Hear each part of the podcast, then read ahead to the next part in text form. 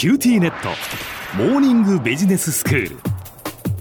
今日の講師は九州大学ビジネススクールでロジスティクス国際経営がご専門の星野博先生です。よろしくお願いいたします。よろしくお願いします。先生今日はどういうお話ですか？はい。あの先日の農林水産省の発表で国内の食料自給率がカロリーベースで38%と発表があったんですね、うんでこれ1965年度には73%あったとのことですので50年間で半分近くに低下しているということです。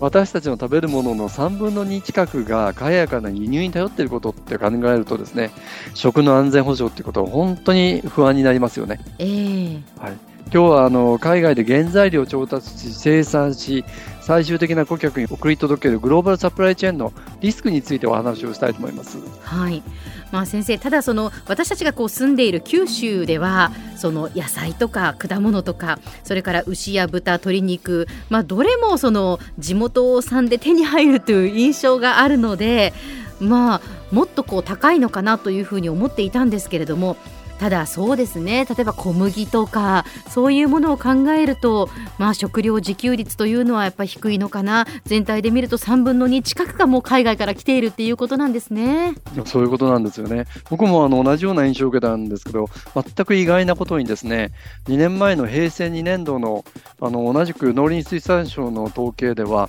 福岡県っていうのは全国平均よりもかなり低い17%だったんですね。えー、そうなんですか。そうなんです。で農林畜産の盛んな、まあ、熊本県で55%、うん、鹿児島県で77%佐賀県というのは85%もあったんですよねで北海道はちなみにあの200%あったんですけど福岡で17%だったんですよ。これはびっくりですね。はい全く。福岡ってそんなに食料自給率低いんですか？そうなんです、えー、でさらにあの飼料にまでこう目を向けるとですね国内の自給率は食料にもさらに低い25%しかないんですね。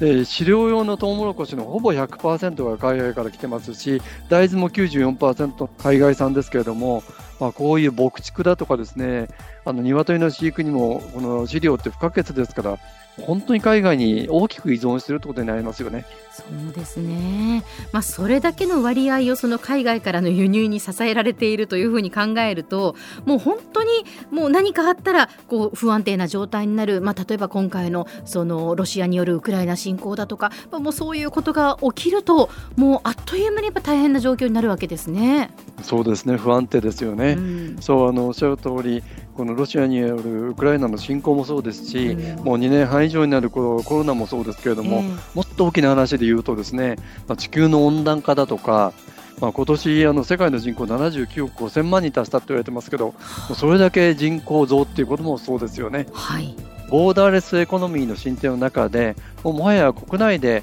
全てを自己完結的に賄うっていうのは、まあ、これは無理なことですけれども、いろんな局面でやはりリスクとして捉えられると思うんですよね。はい例えば、さまざまな工業製品に必要なレアメタル、レアアースですけれども、あの12年前にですね日中間の尖閣だとこの政治的な理由から中国から輸出規制をかけられることってありましたよね。ええ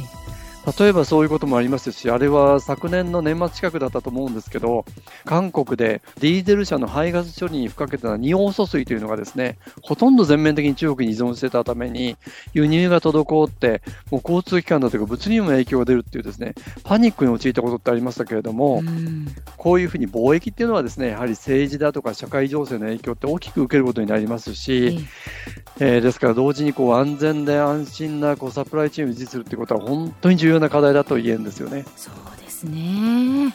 まあ、このサプライチェーンというのはその商品が産地から消費者まで届くまでのまあ仕組みということですよね先生。その通りですあの供給連鎖とも言われますけれども調達から始まって生産し流通するまでの間にはですねもちろん輸送だけではなくて梱包とか保管とかあの貨物の積み下ろしとか多くの機能があるんですけどこれを効率的に管理することをサプライチェーンマネジメントっていうんですけど効率的かつ安定的っていうことを求められてるわけですね。えーでところが国境を越えてそれを輸出輸入しようと思ったらますますこのグローバルサプライチェーンっていうのはですねより複雑になるし、リスクも大きくなるってことですよね。そうですね。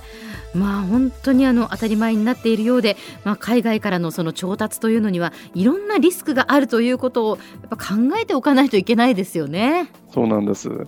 グローバルサプライチェーンに関わるリスクっていうのはですね、大きく分けて3つあるんじゃないかと思うんですけど、供給のリスクと輸送のリスクとビジネスそのものの省流のリスクなんですけども、うん、ちょっとこの話を説明していきたいと思います。はいあのまず最初、この供給のリスクなんですけれども、まあ、今日の冒頭からも話してきたような、この調達の段階であの生じるリスク、これが供給のリスクなんですね。ええ、で特にあの多国籍企業などは、まあ、世界の最適な場所で原料だとか部品だとかを調達しているっていう、こういう仕組みを構築しているわけですね。うん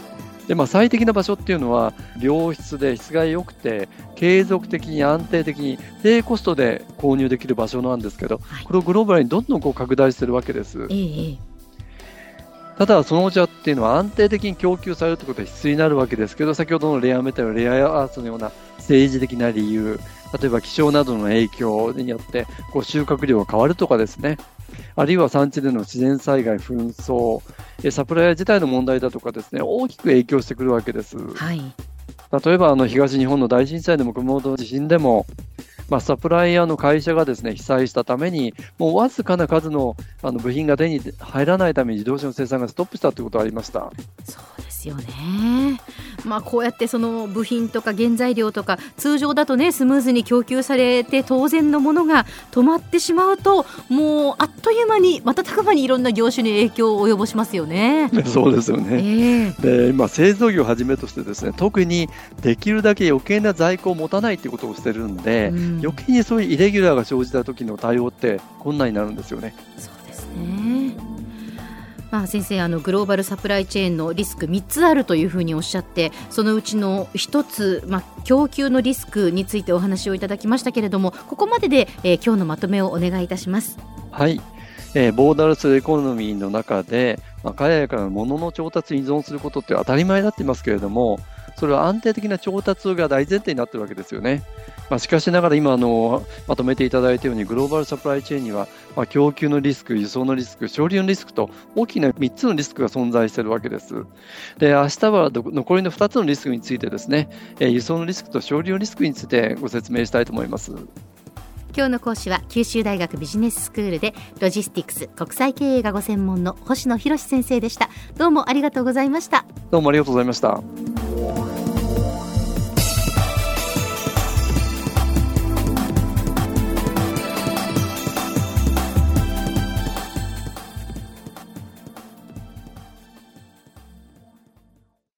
ティーネット。ビビックにしてから毎日必ず実家の父と母からビデオ電話がかかってくる。元気？